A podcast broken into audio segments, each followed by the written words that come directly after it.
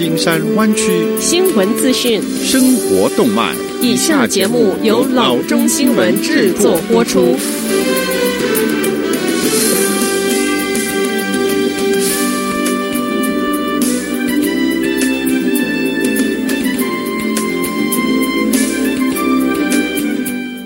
各位听众，大家好，欢迎来到老中广播电台的节目，我是君君。我们首先来关注今天的旧金山湾区地方消息。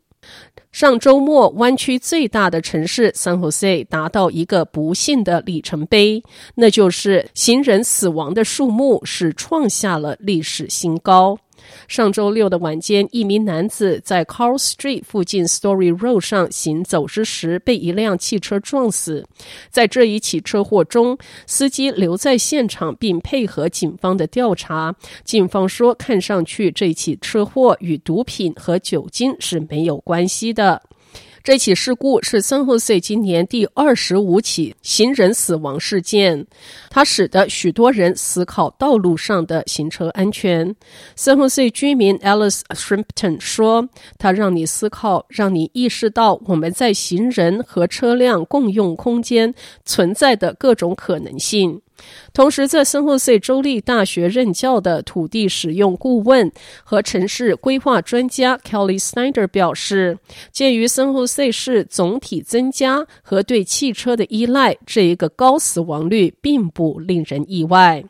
我们有更多的人，更多的行人，有更多的驾驶者，所以这意味着从统计学上来说，冲突的可能性会大大的增加。Snyder 说：“我们的挑战是如何修复环境，让每一个人都同样的安全。” San Jose 的 Vision Zero 专案旨在消除城市所有交通死亡，但交通官员成为最先承认还有很多路要走的人。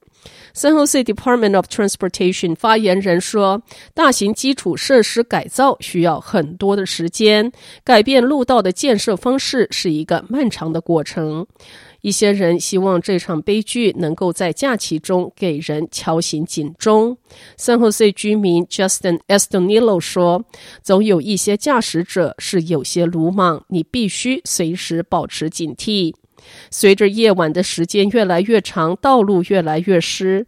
城市预计车辆死亡人数将在冬季结束时上升。为了对抗这个增长，San Jose 发起了一项外展活动，要求司机们要小心地开车。发言人补充道：“要表现出最好的行为，留意他人，不要让坏决定造成致命的事故。”下则消息。BART 一直在悄悄地打击逃票者。自九月以来，这一家交通机构一直在对 San Francisco Embarcadero 车站早班列车进行清理活动。验票人员和 BART 的员警要求乘客要出示付款证明，那些没有证明的人将被赶出列车。BART 说。这一次清理行动中，都会有七十五名到一百名没有买票的乘客被赶出列车。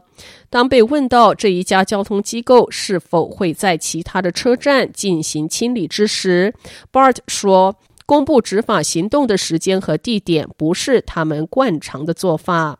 ”Bart 称，逃票每年给他们造成的损失高达两千五百万元。下则消息，警方周一说，一辆载有大约二十五至三十只救援狗狗的面包车在 Fremont 夜间被盗。后来，警方在 Oakland 发现了这辆货车，进行了拦停，并在车内发现了这些狗。Fremont 警方说，这一辆面包车是在上周日晚间十点钟到周一早上五点二十分之间，从一家酒店被偷走的。Fremont 警方在推特上说，这一辆货车幸运的是配备了 GPS。警方认为有两名嫌疑人试图出售这些狗。动物管制官员赶到了这辆面包车被拦下的八十一街和 Olive Street，收回了这些狗狗。Oakland 警方称，他们的警员将面包车拦下，逮捕了司机，并拘留了另外一名试图购买其中一只狗的人。警方说，他们找到了二十四只狗，并把它们带到 Oakland Animal Services 检查它们的健康状况，同时寻找他们可能安装的任何违晶片。警方说，所有的狗健康状况良好，没有受到伤害，但他们正在调查是否有其他的狗原本和面包车在一起，但是没有被找回来。下则消息。全国人口最多的城市纽约，他们的立法委员正在准备通过一个立法，来要求所有的新建筑要使用鸟类友善的玻璃，以减少每年成千上万的鸟类在飞进城市中时撞玻璃而死。鸟类飞过城市的时候，需要让他们看到前面玻璃有障碍，不能是感觉透明而直接撞上去。目前，加州一些城市，包括 San Francisco 以及 Oakland，都已经采用了类似的规定。观察鸟类族群数量的团体表示，他们对纽约通过该法规的前景感到非常的高兴。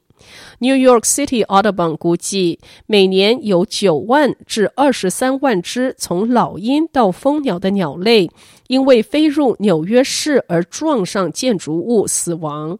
民主党的市议员。Rafael Espino 提出了这一项立法，要求所有七十五英尺高以上的新建筑或者是大型翻新的工程，九成以上的外部应该要采用鸟类可见的材料，好比说会反光或者是有花纹的玻璃。好的，以上就是生活资讯。我们接下来关注一下天气概况。今天晚上湾区各地最低的气温是五十三度到五十六度之间，明天最高的气温是六十度到六十六度之间。好的，以上就是生活资讯以及天气概况。新闻来源来自 triple w dot news for chinese dot com 老中新闻网。好的，我们休息一下，马上回到节目来。